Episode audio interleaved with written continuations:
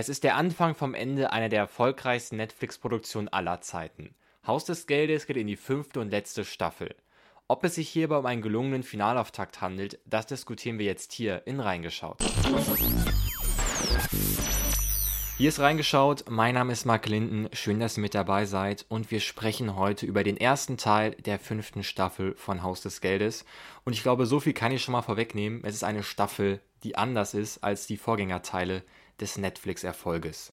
Ob das jetzt gut oder schlecht ist, das versuchen wir hier in dieser Folge zu erörtern. Und wenn ich wir meine, dann meine ich meine Wenigkeit und meine zwei tollen Gäste, die heute da sind. Es sind einmal Chris und einmal Simon, die auch schon vor gut einem Jahr hier in Reingeschaut dabei waren bei Haus des Geldes. Hi, schön, dass ihr mit dabei seid. Hi, sehr gerne. Ich weiß nicht, ob ihr euch erinnern könnt an den letzten Serientalk zu Haus des Geldes. Da hat man so ein bisschen rausgehört, wir haben uns alle drauf gefreut, vor allem wegen diesem ja, immensen Cliffhanger, den wir ähm, serviert bekommen haben. Alicia Sierra findet den Professor und ich glaube, spätestens ab dann ähm, konnte man es nicht mehr abwarten, bis die neuen Folgen endlich rauskamen. Und ab dieser Stelle hier sei eine Spoilerwarnung übrigens ausgesprochen für alle fünf Staffeln, aber ich glaube, das versteht sich ja von selber. Ähm, und ich muss sagen, ich bin schnell wieder reingekommen, so in der ersten Folge. Also ich hatte schnell wieder dieses Haus des Geldes-Feeling. Ich hatte doch das Gefühl, so die erste Folge war wieder so ein bisschen back to the roots, so wo wir in der ersten Staffel angefangen haben, mit so ein paar coolen Tricks. Wir erinnern uns dieser Helikopterflucht da. Am Anfang war ich wieder ziemlich schnell drinne und es hat mir zumindest die erste Folge äh, sehr gut gefallen. Ja, mir geht es ja ähnlich. Ähm, die Szene und die, das Setup und so, das, das holt einen direkt äh, wieder in die, in die Handlung rein. Und ja, genau. Also ich war, ich war froh über, die, über den Rückblick, den man bekommen hat, weil ja. das ne, ruft dann quasi wieder das Gefühl äh, hervor. Genau, aber ich war auch sehr schnell wieder drin. Und ich fand es auch ziemlich stark, dass man wieder mit so einem genialen Trick reingestartet ist. Also diese, diese Helikopterflucht in dieser großartigen, in diesem großartigen spanischen Hinterland. Ich finde, das hat wieder richtig Lust gemacht. Und spätestens seit Lupar auf Netflix ist, ähm, hat so ein, haben so ein paar clever inszenierte Tricks äh, in Serien gefehlt, fand ich, weil äh, diese Serie hat mich da ein bisschen enttäuscht. Ähm, und da kamen wir auch direkt zu so einer kleinen Lieblingsfigur, wo wir gerade schon so bei diesem ersten Trick sind. Äh, das sind Marseille, glaube ich, heißt er, diese rechte Hand des Professors, und Benjamin, dieser ältere Komplize. Also die fand ich, das ist schon mal eines der positivsten Sachen dieser Staffel, würde ich sagen, ähm, weil die so eine schöne Kälte, so eine schöne ähm, Unhektik in die Serie bringen und für mich so ein bisschen so fast Außenstehende sind. Und das hat mir sehr gut gefallen. Auch sehr süße Szene, wo äh, Alicia Sierra da im Hauptquartier des Professors ist und dann nimmt sie diesen älteren Herrn fest und er fragt, ja, und wie heißt du? Und sagt er so, ja, ich habe keinen coolen Städtenamen. Also das äh, ist schon mal ein Highlight. Das ist mir auch positiv ausgefallen. Ich fand bei den beiden auch mega süß. Ich fand, ich fand, es kam richtig so ein familiärer Vibe wieder dadurch rüber, den ich irgendwie in den ja. Staffeln davor ein bisschen vermisst habe und auch in diesen ganzen Schlachtenszenen, zu denen wir gleich bestimmt noch kommen, mhm. der mir da wirklich gefehlt hat, was mir wirklich richtig gut gefallen hat. Auch die Rückblenden, die wir ja auch mhm. in der ersten Staffel schon hatten, wo der Professor die ganzen äh, Leute aufgesammelt hat. Und jetzt nochmal mit Tokio und ihrem damaligen Freund, der dann bei dem Heist mhm. erschossen mhm. wird. Ja, also die ja. haben mir wirklich sehr gut gefallen, hatte auch wieder ja. den Charme der ersten Staffel, definitiv. Ja, stimmt. Also ich fand auch so man hat jetzt wirklich gemerkt, das ist, ist eigentlich so eine große Familie, nicht mehr eine Zweckgemeinschaft, wie man vielleicht noch in den ersten Staffeln gesehen hat. Da gebe ich dir auf jeden Fall recht. Und ich fand auch dann am Ende, ich glaube, erste oder zweite Folge, wo die, ich, ich nenne sie mal Einbrecher-Crew in der, in der Bank mitbekommen hat, dass der Professor in den Händen von Alicia Sierra ist. Und ich fand ganz, ganz spannend zu sehen, wie so ein gewisser Rausch nachgelassen hat. So, es war wie so ein Erwachen. Fand ich mega stark zu sehen. Jetzt knallen die irgendwie auf den Boden der Tatsachen und müssen sich mit dem so ein bisschen auseinandersetzen. Das fand ich war sowieso einer der stärksten Momente der Staffel, dass es jetzt auch mal Figuren gab, weil nicht alles so gut lief, die einfach mal gezweifelt haben. Äh, Stichwort Manila oder Stockholm. Das fand ich war, war, einfach stark mal zu sehen auch und hat eine andere Facette gezeigt. Ja, man hat auf jeden ähm, Fall gemerkt, dass das nicht so einem, also klar, es ist eine starke Truppe, definitiv, aber man hat auch gemerkt, wie du meintest, dass halt jetzt auch Zweifel kommen. Aber klar, wenn du in so einer Situation bist und der Professor für dich alles plant und dann der Professor an der Hand der schlechtesten Person ist, was eigentlich passieren kann. Also Sierra ist ja mhm. noch schlimmer als die Polizei, sag ich mal. Weil die wissen genau, was ja. sie mit Rio gemacht hat und die wissen auch, dass die ihn foltern wird, in Anführungszeichen, um rauszubekommen, was die vorhaben. Und die hat ihn ja auch dann da in seinem Quartier Kopf über das Wasser gehängt und so einen Spaß. Und ja. Ja, aber ich finde es auch, fand es auch richtig cool, dass Sierra dann irgendwann gemerkt hat, dass das nicht weiterläuft, weil sie ja jetzt den falschen Anschein hat, weil der leitende Minister oder wer auch immer das ist, da mit noch mieseren Trick spielt als sie, aber er mhm. doch, doch nicht so erfolgreich dann dabei ist. Aber ich hätte mir von ihr manchmal gewünscht, dass sie ein bisschen härter durchgreift, weil wir sehen ja, als sie dann ihr Kind bekommt, scheint es ja so, als wäre sie auf der Seite des Professors und das fand ich war so eine ganz fatale Chance irgendwie zum Serienfinale ernstzunehmenden Gegner aufzubauen. Weil ich finde, das hat man eigentlich äh, seit der Inspektora gar nicht mehr so richtig geschafft. Weil ich meine, äh, ich glaube, Tamayo heißt der ja, der neue Einsatzleiter.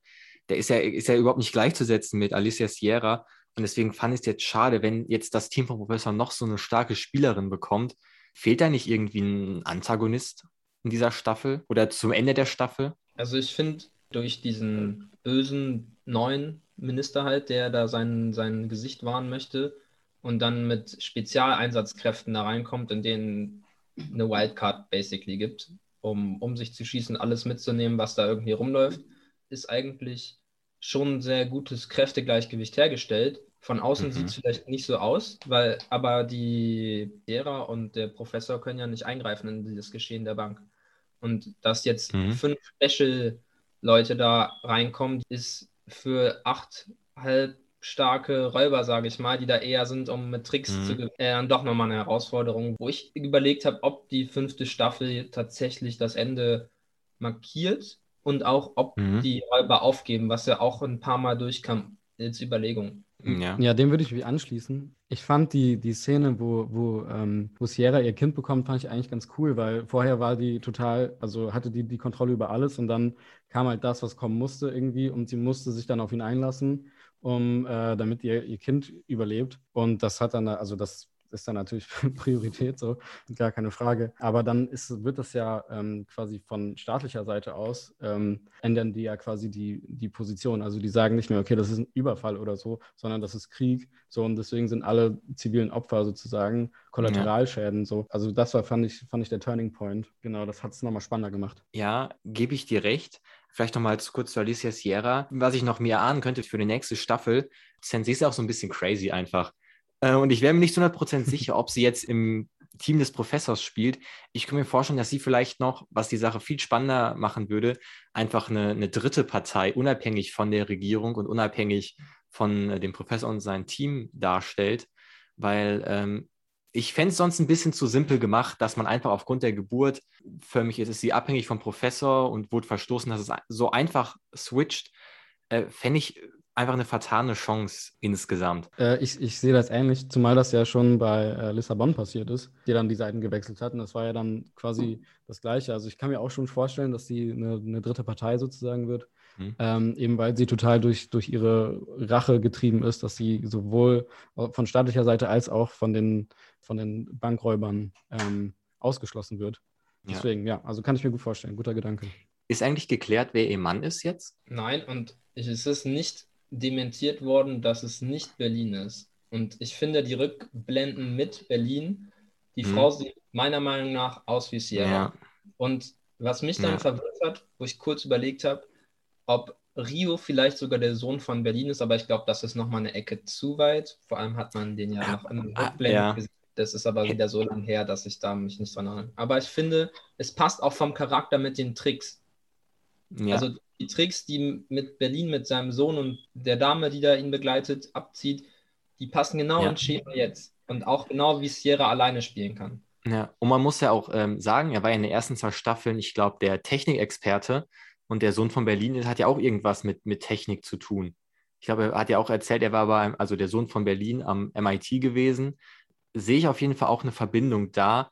Und dass man einfach, um dieses Geheimnis vielleicht noch nicht lüften zu wollen, hat man vielleicht einfach andere Schauspieler genommen, die ähnlich aussehen, was natürlich ein bisschen verwirrend ist, weil man hat ja bei Berlin auch den gleichen Schauspieler genommen. Und er und ähm, Alicia Sierra sind ja wahrscheinlich ungefähr das gleiche Alter. Da würde ich dir zustimmen. Das ist äh, glaubhaft auf jeden Fall. Wir bleiben mal ein bisschen in, bei familiären Situationen. Und zwar ähm, zwischen Denver, Stockholm, die jetzt auch ein Kind haben, und Arturo. Und ich fand es ein bisschen schade, dass die einzige Geiselnehmer-Geisel-Story war eigentlich, dass Arturo Denver am Provozieren ist und diesen kleinen Putschversuch planen. Hat euch sonst diese klassische, die auch irgendwie, finde ich, total charakteristisch aus des Geldes ist, diese Geiselnehmer-Geisel-Konflikte. Haben die euch sonst gefehlt in dieser Staffel? Also, wenn ich mich täusche, dann kann das sein, aber ist es, also das ist doch die Staffel, wo der sich so eine MG auf so einen so einen äh, Gabelstapler gefahren hat und versucht hat, die irgendwie mit Granaten und so alles da äh, rauszutreiben. Genau. Also ich glaube, also mir hat das in der Hinsicht nicht gefehlt, der Konflikt. Ähm, der ah, war okay. ziemlich stark, fand ich. Ja, aber natürlich, also andere Charaktere sind da nicht groß aufgefallen, sondern es war eigentlich ja. nur er, der versucht hat, sich da den, den Weg da rauszusprengen. Genau. Da würde ich jetzt nicht zustimmen, weil der Sicherheitstyp der Bank ja auch, nachdem dann ein paar Schlägereien sind, ein paar andere Zwischenfälle, ähm, ja auch wieder mit dem Spezialeinsatzteam reinkommt. Mhm. Was ich ehrlich gesagt nicht gut umgesetzt finde, weil die den so malträtiert haben in der Bank und dann hat er ja noch ja. so einen Splitter, weswegen die den ja rausschicken und ja. schicken ihn dann noch komplett in Rauchgranaten raus und 15 Minuten später springt er aus dem Heli runter und liefert sich da das krasseste Firefight mit den Leuten in der Bank, war jetzt irgendwie nicht so stark. Ich muss aber ja. sagen, was, was, stark war, war das Stockholm, mit der ich definitiv nicht gerechnet habe, Arturo halt erschießt. Mhm. Damit habe ich ja. nicht gerechnet, dass, dass sie das ist, die die am Ende rettet, weil das war einfach eine auswegslose Situation. Sie dann von hinten runterspringt durch diesen Lüftungsschacht hm. und Natur sagt, jo, läuft so nicht, ihn dann abknallt und ihn dann aber, wie sie halt ist, wiederbelebt. Und ich muss sagen, das, mhm. war, das war schon eine starke Szene. Jeden Fall. Ja, total. Nee, mir ist auch ähm, aufgefallen, ich glaube, der, der erste oder der richtige innere Konflikt, der mir ins Auge gefallen ist äh, oder war in der Serie, war, ähm, war Stockholm die an den Schuld Schuldgefühlen irgendwie totale Halluzinationen und so bekommen hat und total die, äh, das Trauma da durchlitten hat. Und das war, finde ich, ein guter Griff irgendwie, weil ähm, mhm. sonst handeln die alle nach dem Plan und äh, wir machen das jetzt so und so. Ähm, aber dass da wirklich ja, in, also mit sich, in sich gekämpft wird, das ist mir sonst äh, ja. eher weniger aufgefallen in der Serie. Stimmt, das fand ich auch ziemlich stark einfach weil die Situation sich verändert hat. Es gibt glaube ich, eine Szene, wo sie sagt, ja, das darf nicht schiefgehen, so, ich habe ein Kind. Und das finde ich ist auch so der Unterschied des Mindsets vielleicht zu den ersten zwei Staffeln, wo ja alle mehr oder weniger reingegangen sind, so wir haben nichts zu verlieren. Ich glaube, gerade an Tokio hat man das ja festgemacht, sie hat gar nichts mehr. Sie wird von der Polizei gejagt und dann, sie hat nichts zu verlieren, aber jetzt äh, haben die eine Familie. Und das wird ihr, glaube ich, während des Überfalls nochmal so schlagartig bewusst. Und dieser innere Konflikt, den fand ich auch, auch stark. Und auch wie Arturo ihr immer wieder in so eine Art, äh, so eine Art Fata Morgana ihr entgegentritt, äh, fand ich war ja. echt, echt stark gemacht. Sie ist ja fast wie in, wie in Trance ähm, in der Bank. Und zeigt auch ein ja, bisschen Unterschied so, dass sie wirklich, sie ist ja, sage ich mal, zu Kriminellen geworden durch so eine Geiselnahme. Und dass sie vielleicht ja. gar nicht so dazugehört, das fand ich auch nochmal stark zu sehen. Dass es da schon auch Unterschiede gibt. Genau, ähm, die anderen fungieren ja mehr als Art irgendwie Schachfigur, weißt du, Rios, der, der Technik-Guy mhm. und die, äh, die zwei Großen waren irgendwie die äh, beiden fürs, äh, fürs Schwere. Und ja, jetzt hast du da wirklich einen, ja, einen inneren Konflikt auf einer anderen Ebene. Das hat mir gut gefallen. Hat mich auch ein bisschen so an Lost immer erinnert, mit diesem Auftauchen des Toten. Ähm, vielleicht noch in der Richtung. Ich fand diese Liebesgeschichte mit Manila, die ja zugegeben hat, sie ist immer noch in Denver verliebt, fand ich ein bisschen too much so. Also, also ich finde, die bereichert die Story gar nicht. Ich bin komplett bei dir. Ich fand es einfach so, ja, okay, jetzt haben wir noch mehr Gefühle im Spiel, aber es ist halt, die sind halt auch Familie so. Das ist ja, ja.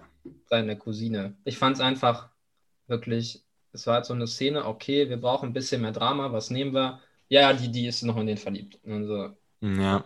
Also hat die Serie null bereichert. Es ist, ja. finde ich, eher so eine Vorlage, vielleicht, dass in der nächsten Staffel Manila stirbt. Ja.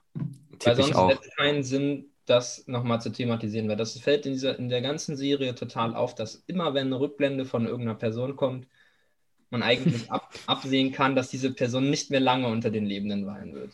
Das war mit Tokio ja. in der Staffel so, das war davor mit Nairobi so, dann hatten ja. wir das mit, wie heißt der, Hels Helsinki? Nee, Helsinki ist noch der Lebende, ne? Oslo. Oslo. Oslo, ja. Und jetzt Moskau und so, ja. Berlin hatten, wir, Berlin hatten wir auch.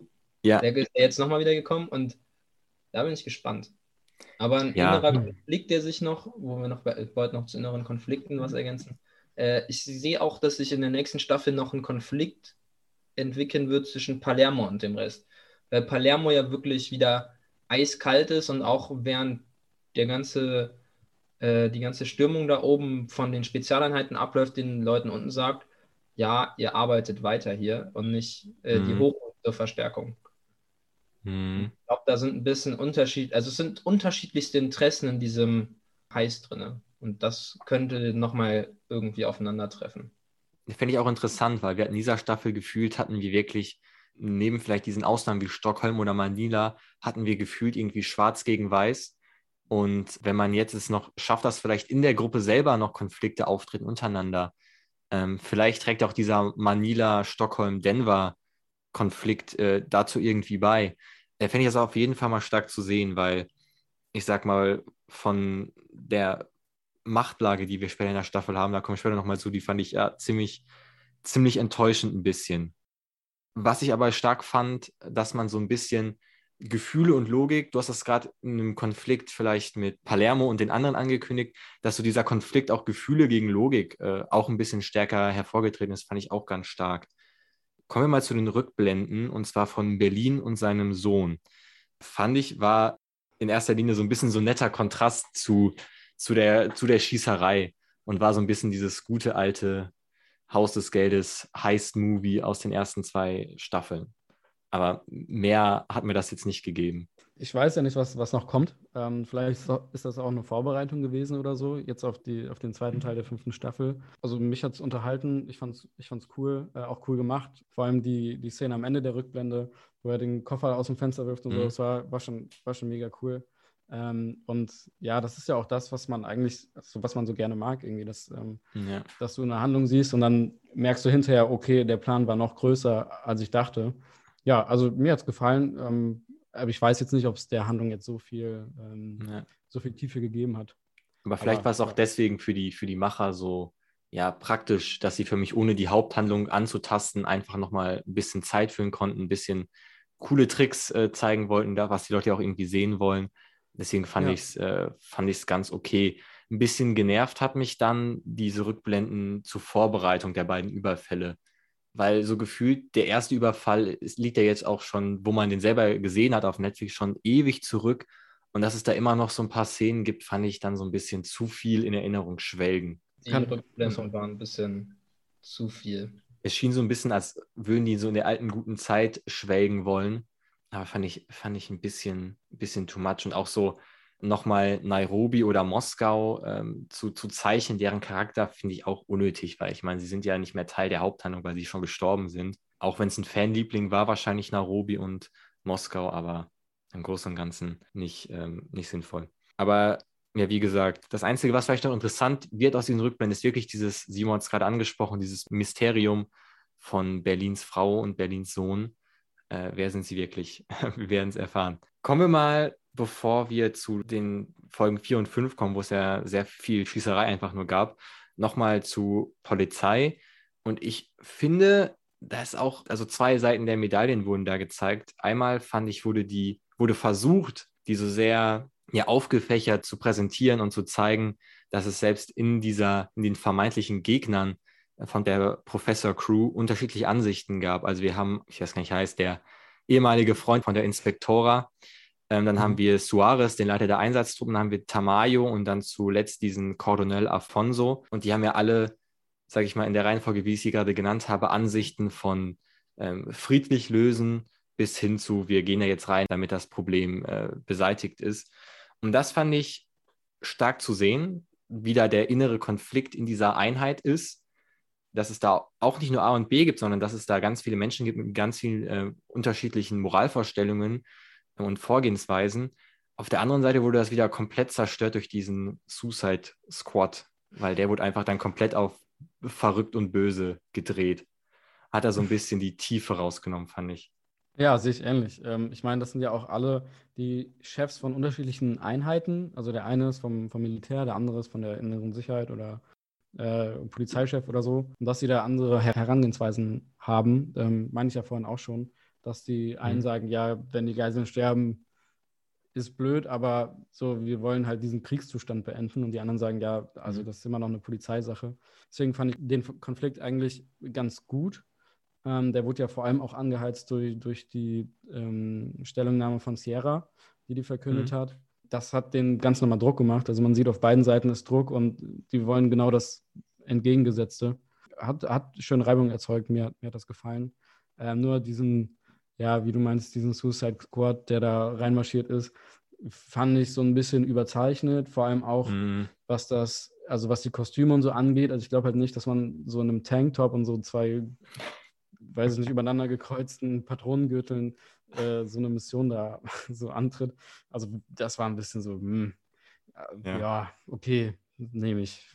Ja, also so ein bisschen A-Team noch aus dem DVD-Regal ja. geholt, hatte man das Gefühl, ja. Genau.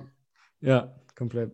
Mich hat es einfach ab dem Zeitpunkt mehr an so ein bisschen so ein Rambo-Movie erinnert, auch mit diesen gekreuzten mm. Patronengürteln und gut ist vielleicht ein cinematisches Mittel, dass man die Leute so richtig verrückt aussehen lässt, weil auch dann schneller für den Zuschauer rüberkommt. Diese Leute sind auch, also die waren ja, die sind auch verrückt. Also zu fünft in diese Bank da reinzuspringen, dieses Dach da wegzujagen und dann einfach, ist uns völlig egal, was da passiert, aber wir machen da unser Ding. Alles ein bisschen durcheinander und man hat ja gemerkt, das ist zwar ein Team, aber das ist einfach, das war wie halt ja. aus einem Comic. Das war wie aus einem Comic. Ja, ja. Und das war einfach zu much äh, Kriegsfilm dann irgendwie auch für mich. Ja, auch viel zu übertrieben die Szene, wo sie sich, bevor sie in die Bank gegangen sind, so vermeintliche indianische Kriegsbemalung noch äh, drauf gemacht haben. Fand ich auch zu überdreht und dann hat das auch äh, so, so ein Touch von einfach unreal, dass er jetzt wie ein richtiger Kriegsfilm förmlich in dieser Bank stattfindet. Denkt man sich auch, das ist ja immer noch ein Überfall so und das sind ja auch keine Soldaten, das sind ja Einbrecher. Äh, war ja auch so ja, schwierig. Äh, kommen wir mal zu diesen Folgen 4 und 5. Und ich muss sagen, diese, ich glaube, Folge 4 und 5 war das, wo es zu dieser kriegerischen Eskalation kam. Das sind die schwächsten Folgen Haus des Geldes, die ich, glaube ich, jemals gesehen habe. Also es ging von Eskalation zu Eskalation. Irgendjemand ist komplett verwundet, irgendwas wird gesprengt. Also ich fand, da hat, man gar kein Feingefühl äh, gehabt, da Spannung aufzubauen, weil es war einfach nur durchgängig eine Kopie von, keine Ahnung, irgendeinem B-Movie-Film, wo viel geballert worden ist. Ich, ich, war echt ich war echt enttäuscht so gegen Ende hin. Oder äh, hat euch das abgeholt? Ja, also beim Gucken wurde es halt irgendwann nicht mehr so spannend, weil dann gehen die von Raum A in Raum B und werden dann irgendwie in Raum C und dann hier und dann Splitter und Rauch überall und so. Das hat mich dann, also ich habe, das hat mich irgendwann so ein bisschen verloren. Das ist dann die Zeit, wenn man mal aufs Handy guckt äh, und nicht ganz so gefesselt ist. Ähm, aber mhm. ich fand, dass, also retrospektiv betrachtet, war das eigentlich eine ganz gute Spannungskurve für das Staffelfinale dann. Oder also was man so nennen kann, also die letzten Folgen dann. Deswegen finde ich es jetzt im Nachhinein nicht so schlimm, aber hat mich schon ein bisschen, hat ein bisschen Aufmerksamkeit gekostet auf jeden Fall dass Arturo ja erstmal so einen kleinen Krieg da drin startet in Folge 2 oder sowas mit seiner MG auf dem Gabelstapler. Ich fand das schon ein bisschen zu viel, dann noch dieser Flammenwerfer davor. Dachte mir, Leute, das, das war eine gute Serie. Jetzt brauche ich nicht noch hier so ein, irgendwie eine richtige Eskalation von einem B-Movie, wie du schon sagtest. Und dann dieses Spezialeinsatzteam, das da reinrennt und wie Chris sagt, von Raum A zu Raum B zu Raum C rennt, dann ist da noch irgendeiner eingeklemmt, den die befreien müssen natürlich. Ja. Der dann auf magische Weise das natürlich hinbekommt. Ich muss sagen, die Szene in der Küche, wo die dann in der Küche gefangen waren, die fand ich wiederum ganz gut und wo man so gemerkt hat, oh, jetzt haben die wirklich ein Problem und genau. kommen dann nicht raus. Das fand ich wirklich ganz cool gemacht. Und dann auch als diese Granate, das war, das war natürlich wieder so ein richtiges Movie-Element, wo diese ja. Granate reinfliegt, diese gecatcht und wieder durchs noch rausfliegt. Mega, ja. also ich habe richtig gelacht. Ja, das, einfach, das war einfach, gut. Wir wissen alles, das ist so unrealistisch, aber es ist so eine typische Movie-Szene. Ja. Und dann, dass die aber halt trotzdem reinkommen und dann denen plötzlich auffällt, wow, da ist so ein, so ein Essenschacht, lass doch da einfach mal runter. Aber Tokio halt natürlich so kaputt ist und dann gleichzeitig noch Rio von unten mit so einem Schlagbohrer da durchbohrt. Also Ja. Das war, war alles ja. ein bisschen, bisschen, zu viel Drama dann und um halt, ja. halt nichts, aber es war einfach, es waren viele Elemente, die einfach ein bisschen sehr überzogen waren. Die haben sich selber, finde ich, auch schwierig gemacht, in dieser Zeit irgendwie Höhepunkte zu setzen. Weil es, es hat dich gar nicht mehr beeindruckt, äh, wenn da, wie heißt der, nicht Oslo, sondern die andere skandinavische Großstadt, Helsinki, Helsinki ähm, da, da drunter liegt. Also das, das holt dich gar nicht mehr ab, weil da passiert so viel und so viel werden verletzt und schaffen es doch noch. Ich finde, hat man sich selber ein bisschen so die Butter vom Brot genommen. Ähm, und ich finde auch jetzt, die Serie hat einfach dadurch, durch diese Folgen, so ihren, ihr Alleinstellungsmerkmal, so ihren USP, um mal mein Höhle der Löwen Deutsch hier anzuwenden, völlig verloren. Es gibt äh, so eine, noch eine Doku auf Netflix, die jetzt die fünfte Staffel so ein bisschen beschreibt. Und da haben die auch gesagt, ja, wir drehen hier ganz viel Action und es ist einfach ein Kriegsfilm geworden. Und da frage ich mich, wie kann man denn die Identität oder die DNA einer Serie so, so verwerfen und einfach einen mittelmäßigen oder, oder vielleicht sogar einen guten Kriegs-Action-Film daraus machen? Das, also, wo unterscheidet ihr euch denn von dann Bad Boys 3 oder so? Das fand ich irgendwie schade an der Stelle. Ja, nee, das sehe ich auf jeden Fall ähnlich. Ähm, es hat auch manchmal so gewirkt, als würden die jetzt einfach ein bisschen Zeit gewinnen wollen, damit man die Staffel noch äh, irgendwie splitten kann in der Mitte, damit man irgendwie zwei Veröffentlichungsdaten hat oder so.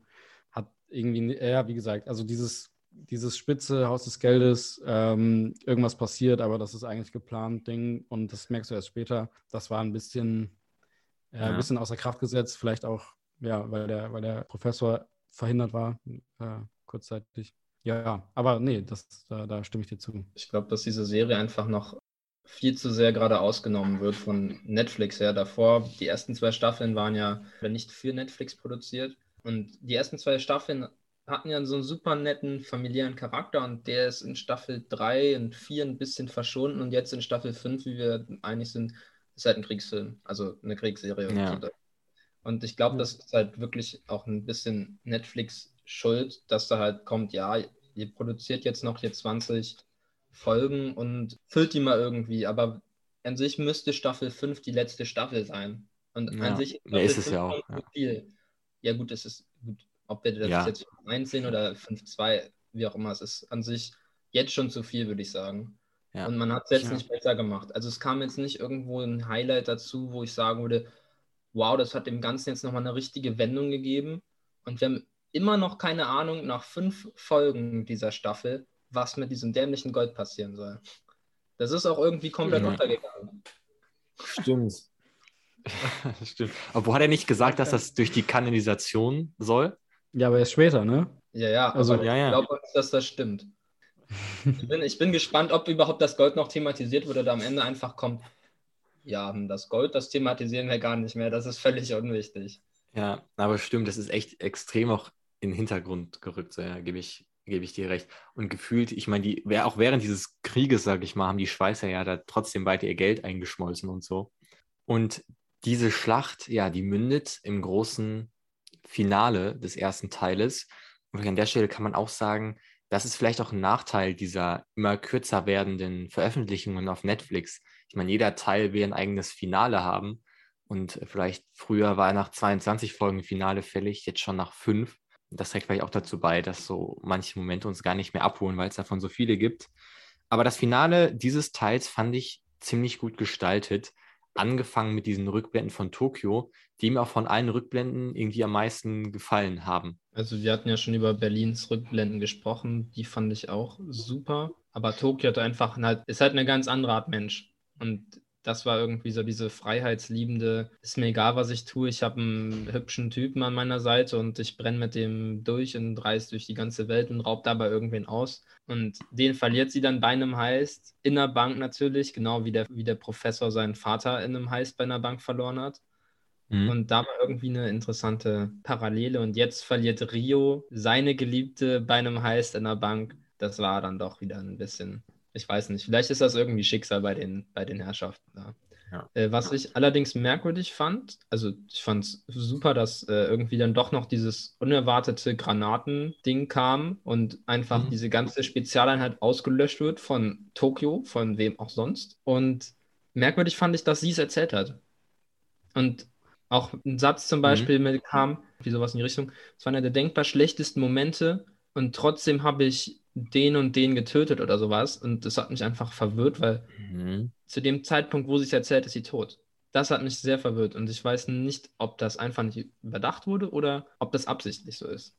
Dann hatte ich die Theorie, dass sie sich vielleicht irgendwann alle im Himmel oder sowas wiedersehen in der letzten Staffel und dann darüber nochmal quatschen, keine Ahnung. Ich weiß nicht. Ich, ja, mich verwirrt das stimmt. Einfach. Das stimmt. Das äh, ja. ist ein Punkt, auf jeden ja. Fall. Ähm, Jetzt, wo du sagst. Ähm, Nee, also mir hat das sehr, sehr gut gefallen. Das war echt schön gemacht. ja, vor allem, dass man, dass man den Charakter von Tokio mehr greifen konnte ähm, mhm. als in den Staffeln davor, weil die ist irgendwie so ein, so ein te temperamentvolles ähm, Kraftpaket irgendwie gewesen. Und dass man ihre zerbrechliche Seite ähm, zeigt, ist mir auch positiv aufgefallen auf jeden Fall.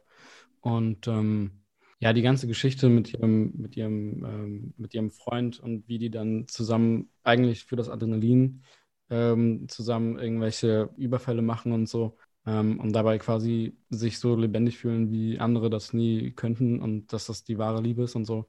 Ähm, das fand ich schon sehr gut gemacht und also irgendwie mitgeschwungen, dass das mit Rio halt nie ansatzweise das Gleiche war und dass es sie absolut zerstört hat, dass bei dem, was sie zusammen am meisten geliebt haben, dass ihr Freund dann ähm, dabei ums Leben gekommen ist oder getötet wurde. Ja, und diese, dieses, ich habe wirklich nichts mehr zu verlieren, ist da nochmal sehr gut äh, auf den Punkt gebracht worden. Das hat mir gut gefallen. Ich würde dir tatsächlich ein bisschen widersprechen, weil ich finde genau das, was du sagst, das würde man ja auch irgendwie direkt annehmen, dass, sage ich mal, eine Liebe, die Liebe des Lebens irgendwie stärker ist. Aber ich fand, es wird äh, ganz gut gezeichnet, dieses Credo, was sie auch, glaube ich, als einer der letzten Sätze erwähnt hat, dass man irgendwie in einem Leben zwei Leben leben kann. Ähm, und kurz vor dem Tod gab es nochmal so Szenen von ihrem alten Freund, sage ich mal, wo sie da auf, auf Weltreise waren. Und dann wurden diese aneinandergeschnitten mit Szenen, wo sie und Rio Zeit verbracht haben. Und das fand ich, wurde ganz glaubhaft dann verkauft, so dass sie wirklich sagt, so ja, das waren irgendwie zwei unterschiedliche Menschen in meinem Leben, zwei unterschiedliche Lebensabschnitte, aber dass sie gar, das gar nicht gegeneinander irgendwie aufwiegt, hatte ich das Gefühl. Und dass sie dann auch zu Rio sagt, so, das ist ja die letzte Person, die sie sieht in ihrem Leben, ja, jetzt lebt dein, dein zweites Leben. Und ich fand, das wirkte gar nicht kitschig so in dem Zusammenhang, weil man halt die Vorgeschichte vorher hatte ähm, und deswegen fand ich das auch sehr, sehr stark inszeniert.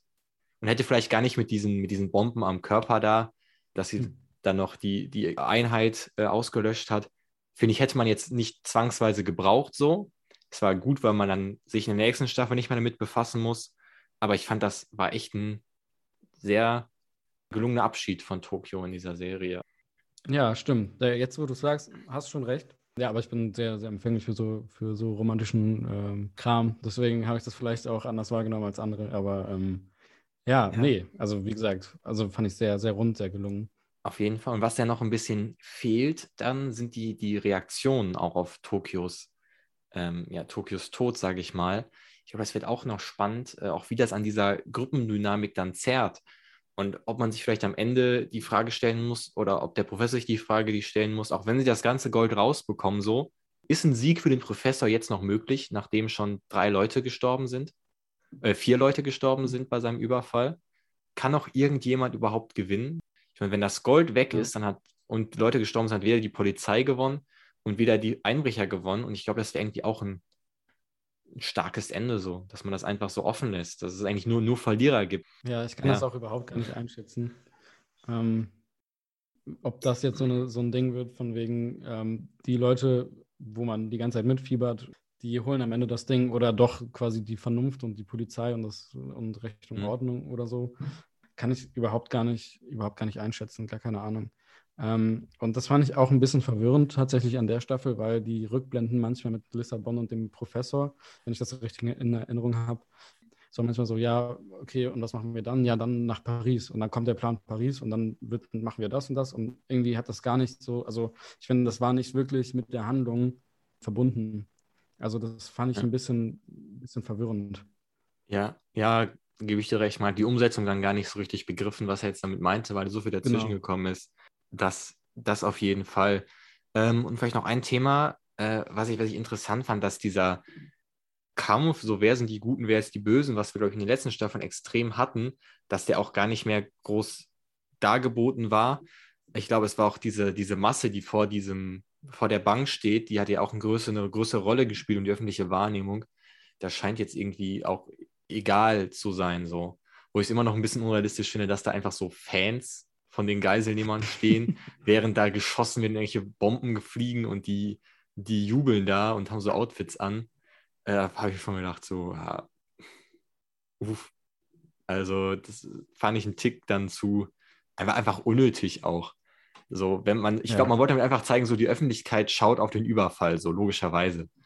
Aber das, glaube ich, wird auch klar, ohne dass da, dass da so Leute da einfach gucken, was passiert. So einfach nur so Gaffer. Ähm, fand ich auch ein bisschen schwierig. Ja, das stimmt. Ähm, ich habe mal eine Frage. Und zwar, gibt es irgendwie irgendwelche Zeitangaben so richtig? Weil ich kann das gar nicht einschätzen, mhm. wie lange da jetzt in diesem, äh, in, was ist das nochmal? Haus des Geldes sind. äh, das ist die ähm, Nationalbank, oder? Nationalbank, genau. Ja, ja, das meine ich. Also in der Staffel davor hatten die ja sogar irgendwie so manchmal so einen Counter da.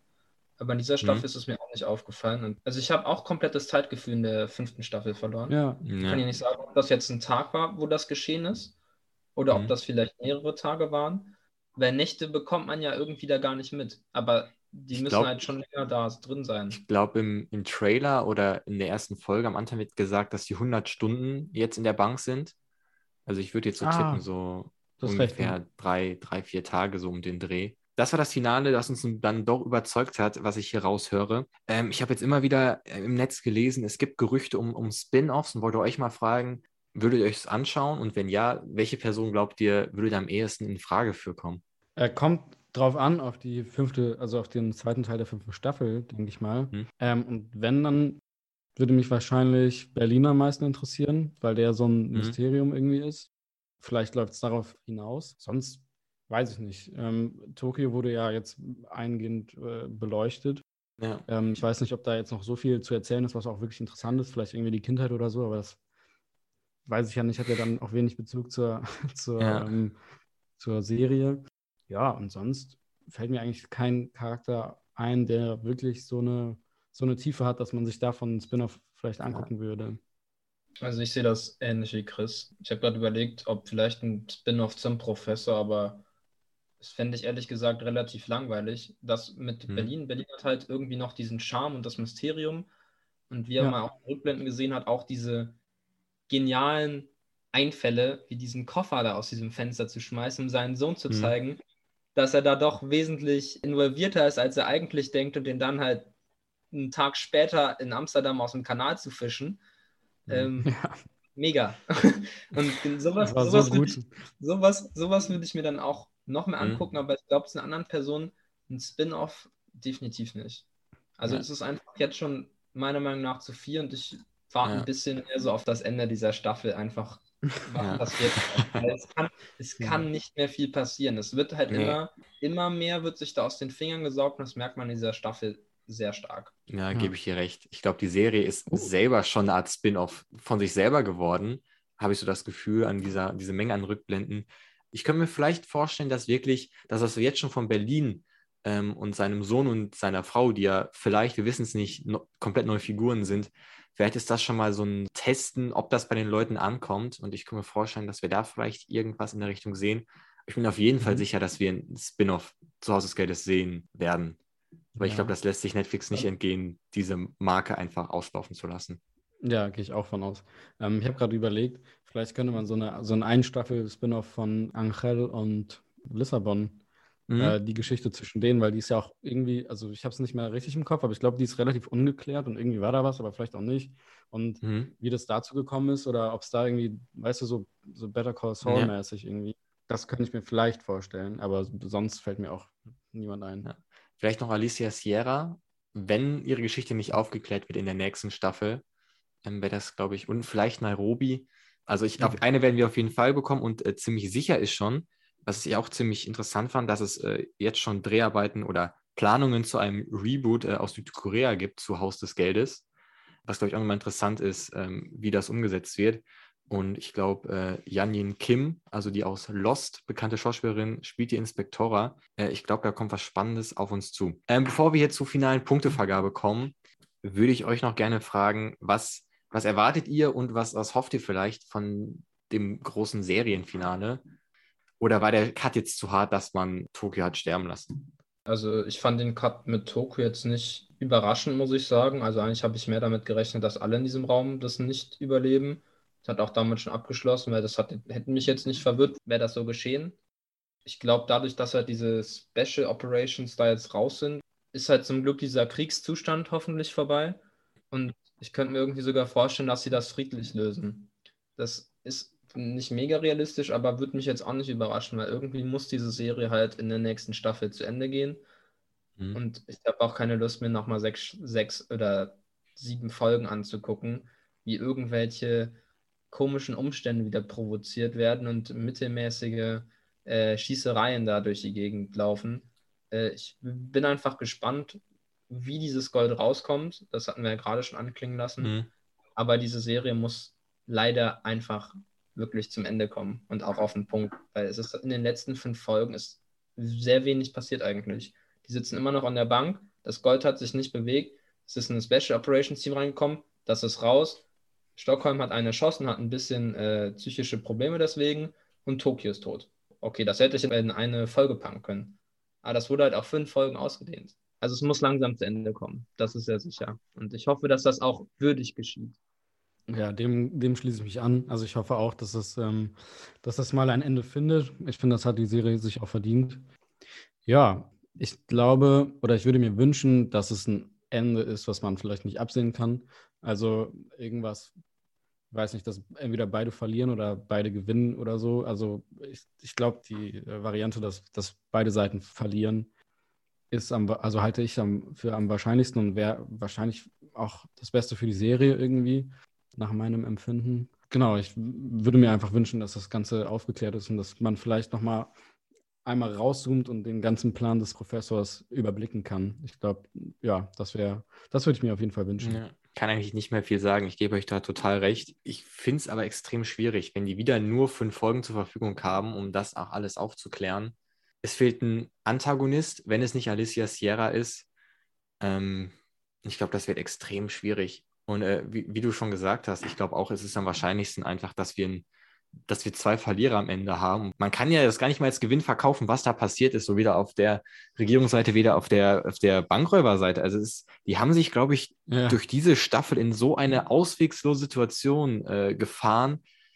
Also es wird extrem schwierig. Also Simon hat gesagt, für ihn war es irgendwie klar, dass, dass Tokio stirbt.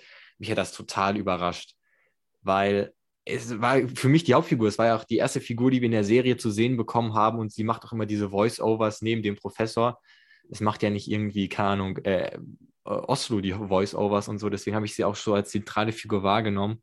Fand es aber, ich sage mal, ich fand es mutig. Es kann sein, dass diese Mut sich auch einfach als äh, ja, Dummheit herausstellt, wie das ja so oft bei Mut ist. Ähm, ja, ist spannend zu sehen. Spannend zu sehen oder spannend zu hören ist jetzt auch hier die Punktevergabe für alle, die diesen Podcast nicht kennen. Wir vergeben jetzt Punkte. Null ist das Schlechteste, fünf ist das Beste. Man kann auch gerne halbe Punkte oder Viertelpunkte vergeben. Und diese Wertung ist wichtig fürs reingeschaut Jahresendranking im diesjährigen Weihnachtsspecial. Sagt dann einfach kurz eure Punktzahl, warum ihr die Punktzahl gibt. Und dann werden wieder eine schöne Zahl raus errechnen. Dann mache ich mal den Anfang. Ähm, ja. Ich muss sagen, ich will nicht sagen, ich bin enttäuscht von der Staffel, aber es war wirklich keine, definitiv keine Verbesserung zu den letzten Staffeln und der Charakter, wie du sagst, die USP ist verloren gegangen. Es ist ein, mhm. ein bisschen zu einem schlechten B-Movie-Kriegsfilm geworden. Es ist nicht viel passiert. Es sind fünf Folgen gewesen, wo ich irgendwie gehofft habe, ja, endlich passiert jetzt mal was. Naja, es war halt nur Rumgeschieße. Dementsprechend von meiner Seite Zweieinhalb Sterne leider. Zweieinhalb Sterne. Äh, okay, deutlich niedriger als davor die Staffeln. Ich würde mal weitermachen. Ich fand spannend bei Haus des Geldes war zu sehen, dass ja viele die Serie nach den ersten Original zwei Staffeln, sage ich mal, totgesagt haben. Aber ich finde, die haben es trotzdem geschafft, dann noch in drei und vier da was Gutes rauszuziehen, um die Situation zu verändern. Aber für mich war dann Staffel 5 ist wirklich so ein kompletter Absturz gewesen. Die ersten Folgen waren noch gut irgendwie, weil sie ein bisschen an Haus des Geldes erinnert haben. Aber danach war nur voll Eskalation und äh, man konnte Haus des Geldes gar nicht mehr wiedererkennen. Also wären da nicht die roten Anzüge gewesen äh, und hin und wieder ein paar Lichtblicke, wie das mit Stockholm, war ein totaler Lichtblick, wie ihre Geschichte nochmal gezeigt worden ist. Sonst wäre die Serie komplett nicht, nicht sehenswert, finde ich irgendwie zumindest das Finale fand ich, war da ganz gut inszeniert, ähm, wie man Tokio, sage ich mal, aus der Serie geschrieben hat. Das hat man wirklich sehr, sehr stark mhm. gemacht. Das war sehr gut, aber am Ende des Tages war es für mich einfach äh, viel zu starken Actionfilm. Eigentlich sollte die Serie ein bisschen Anspannung, Entspannung haben, aber die Serie war wirklich in Folge 4 und 5 dauerhaft angespannt. Ähm, es wurde ein ganz klares äh, die Gegner und ähm, die Crew vom Professor äh, gezeichnet äh, dass man selbst nochmal Gandia, der das, das Böse verkörpert, sage ich mal, da reingeschickt hat, äh, trägt auch dazu bei. Ja, ich war auch ein bisschen enttäuscht, ähm, auch, dass man Alicia Sierra, die jetzt eigentlich von der Leine gelassen wurde, sage ich mal, weil sie jetzt äh, vogelfrei ist und vielleicht äh, ist ja sogar noch krasser unterwegs, als wenn sie im Dienste der Justiz unterwegs ist, auch komplett keine Rolle mehr gespielt. Palermo ist auch hinten übergefallen. Fand ich sehr schade. Und deswegen würde ich der fünften Staffel Teil A äh, zwei Punkte geben. Uh, okay. Ich würde da mal den, den Schluss machen. Also, um es kurz zu machen, ich würde der Staffel drei von fünf geben. Aus dem einfachen Grund, dass ich mich trotzdem, äh, also trotz der, der Mängel, die wir hier ausgiebig besprochen haben, äh, habe ich mich trotzdem äh, unterhalten gefühlt. Und ich fand äh, Sierra gegen den Professor und dann die Szenen da mit dem, okay, das ganze Ding gerät komplett außer Kontrolle und irgendwie ist da doch noch ein Backup und so. Und ähm, ja, also das hat, hat mich schon unterhalten und war auf jeden Fall spannend. Jedoch haben wir hier ausgiebig besprochen, aber das, dieses mhm. Einsatzteam und so und dann weiß ich nicht, ja, hat mir jetzt nicht so gut gefallen, aber ich fand es jetzt nicht einen ultra krassen Bruch dem ganzen äh, Thema. Also von mir gibt es drei Sterne. Drei Sterne, dann sind wir insgesamt, ja. äh, beziehungsweise sind wir im Durchschnitt bei 2,5 Punkten. Und damit liegt diese Staffel, der erste Teil, auf dem letzten Platz des Jahresranking tatsächlich, teilt sich ähm, Platz 7 mit Lupin, der ersten Staffel, dort den zweiten Teil. Ähm, heftig, sage ich mal, wenn wir uns mal die Punkte davor angucken. Ich weiß noch, 2019 war, ich glaube, die dritte Staffel von Haus des Geldes ähm, die, die beste reingeschaut Serie des Jahres. Äh, ich glaube, letztes Jahr war sie auch noch äh, ziemlich hoch vertreten und jetzt äh, hier ganz unten angekommen. Und einfach finde ich auch ein Zeichen, dass manche Serien einfach nicht für, für die Ewigkeit sind. So traurig das äh, klingen mag, ähm, eine sehr schlechte Überleitung ist das jetzt ähm, zu der Empfehlung, euch die zwei sieben Fakten-Folgen zu Haus des Geldes hierhin reingeschaut anzuhören. Wenn ihr in die alten Haus des Geldes Zeiten zurück wollt, dann hört euch die gerne an. Euch sei übrigens noch gesagt, dass alle Folgen von Haus des Geldes auf Netflix zu sehen sind. Vielen, vielen Dank, Chris. Vielen, vielen Dank, Simon, dass ihr euch die Zeit genommen habt, heute nach reingeschaut zu kommen. Es hat mir wie immer sehr viel Spaß gemacht. Ja, sehr gerne. Hat Spaß gemacht. Danke nochmal. Abonniert gerne diesen Podcast, um nie wieder eine Folge zu verpassen. In dem Sinne, vielen Dank fürs Zuhören. Bis zum nächsten Mal. Ciao. Ciao. Tschüss.